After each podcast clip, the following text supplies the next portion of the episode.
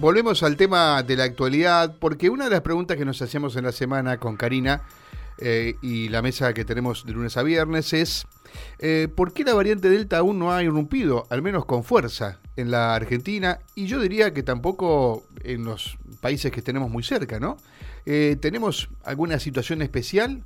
Vemos, por ejemplo, ayer Israel tenía una, un récord de contagios Israel, ¿no? Venimos también de una de, observar a Gran Bretaña con la cepa Delta eh, en una cantidad de contagios impresionantes, no así de mortalidad, pero sí de contagios. Entonces la pregunta es, ¿por qué aquí no avanza tan fuertemente la variante Delta? O a lo mejor es una pregunta ansiosa, me estoy adelantando lo que va a ocurrir en algunas semanas, pero queríamos indagar sobre ese tema, así que vamos a hablar con una experta en esto. La doctora Lucía Cavalaro, que es presidenta de la Sociedad Argentina de Virología, experta, investigadora, profesora de la Facultad de Farmacia y Bioquímica de la Universidad de Buenos Aires, quien ya está en línea con nosotros. Doctora Mario y Karina desde la ciudad de Santa Fe, la saludamos. Buen día.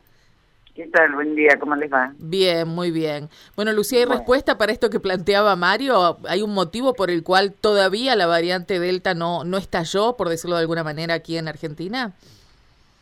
Eh, a ver, eh, creo que es difícil como hacer futurología, pero tenemos algunos parámetros que quizás o lo que estamos viendo de lo que ha pasado en otros lugares del mundo y eso nos puede dar como nos puede dar un cierto alivio a lo que nos puede pasar a nosotros, ¿no es cierto? En primer lugar, creo que, la, que es importante tener en cuenta que estamos con un porcentaje no despreciable, no sé, con un porcentaje importante de la población vacunado, por lo menos con una dosis, y este, bueno, vamos aumentando, tipo el 30% en general de la población que ya tiene esquema completo de vacunación. Ese es un punto.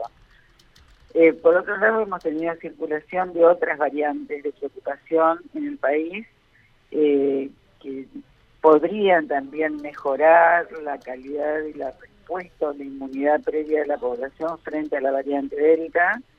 Es decir, en todo el mundo lo que se ha observado es, por un lado, que la, la introducción o la transmisión comunitaria de una variante cualquiera, incluso con Delta, también se observó, a pesar de que tiene mayor transmisibilidad, es que hay un tiempo, ¿no es cierto?, previo en el cual hay un se detecta en un porcentaje muy bajo que luego va aumentando y de repente, y de repente hace como una explosión en la transmisión, ¿no es cierto?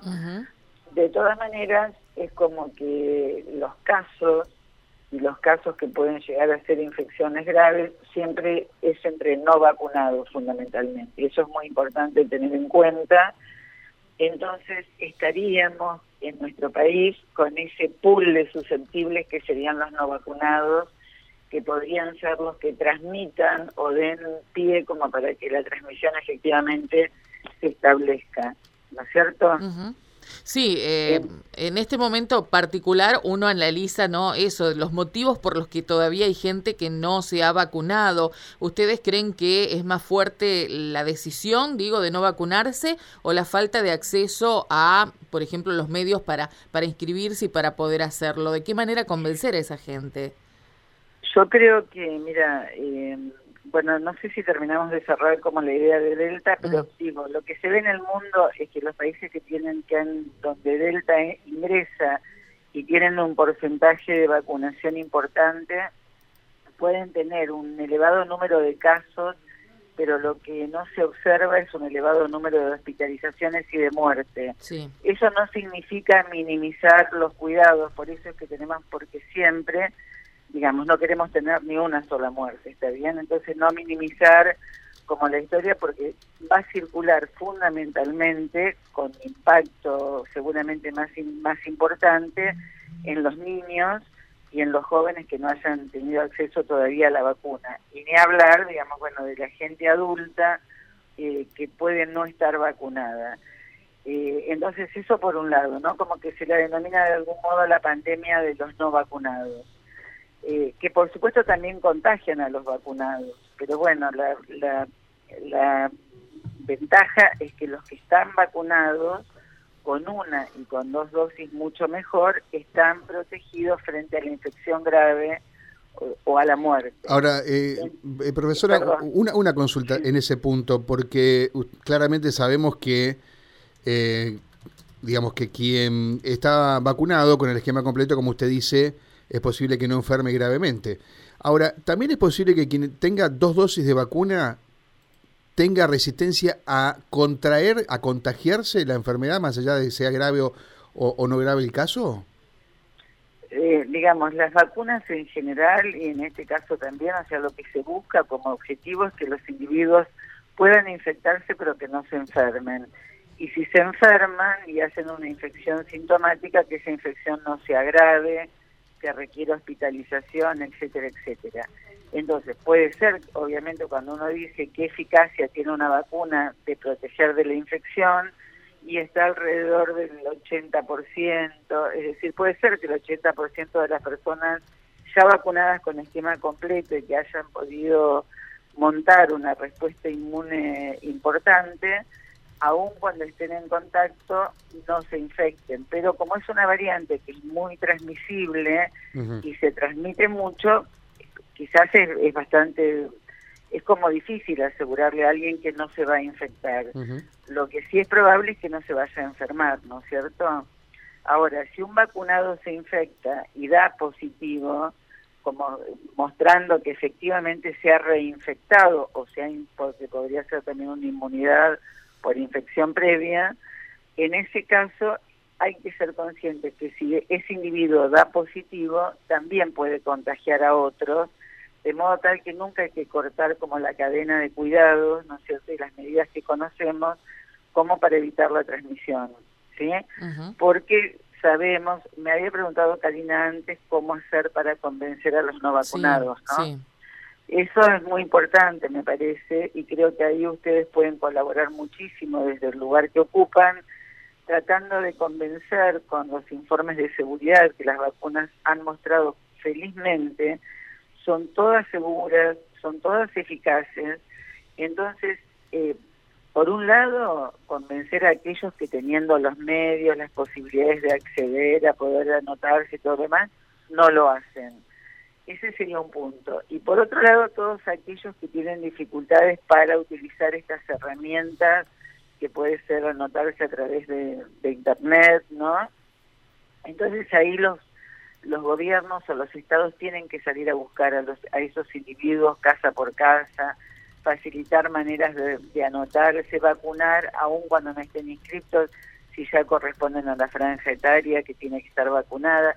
Es decir, hay que llegar con la vacuna a la gente de la manera en que se pueda y de la mejor manera posible. Es decir, es cierto, va a haber gente que a lo mejor no llega porque no puede, porque no sabe cómo hacer. Bueno, ahí el Estado tendría que ir en busca de esos individuos, ¿no? Claro. Creo, ahí hay que hacer un trabajo de campo importante y llegar a todos porque la verdad que la, el efecto de la vacuna es maravilloso frente a, a la situación, digamos, de la protección frente a una infección grave.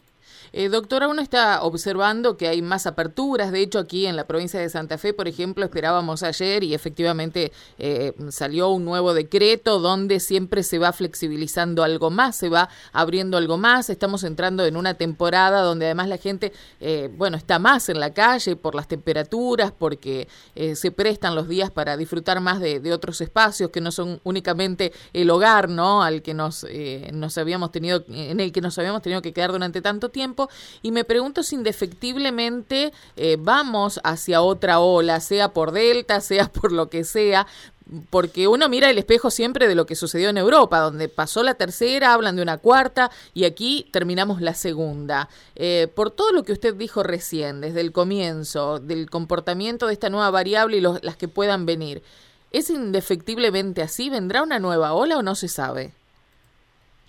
Es probable que haya como un pico, digamos, cuando si Delta efectivamente se, se establece y se puede empezar a diseminar y piensa ser preponderante, que tengamos como un aumento en el número de casos, sobre todo entre la población que todavía no hemos llegado a vacunar, eh, lo cual, pero creo que lo que sí no nos tendría que pasar es que aumente el número de hospitalizaciones o de camas de terapia, o de muertes, ¿no es cierto? En general lo que se observa es que con un porcentaje importante de la población de mayor riesgo protegida, se puede observar ese aumento en el número de casos, pero sí no deberíamos observar el aumento en el número de muertes que se tienen. De todas maneras, creo que las flexibilizaciones tienen que ir acompañadas de las medidas de cuidado, es decir, flexibilizar a medida que avancemos y el clima esté más agradable, hay que recuperar que las actividades tienen que ser al aire libre, con distancia, el uso del barbijo, la ventilación de los ambientes. Eso no lo podemos dejar de tener en cuenta en ninguna situación, mm. ¿está bien?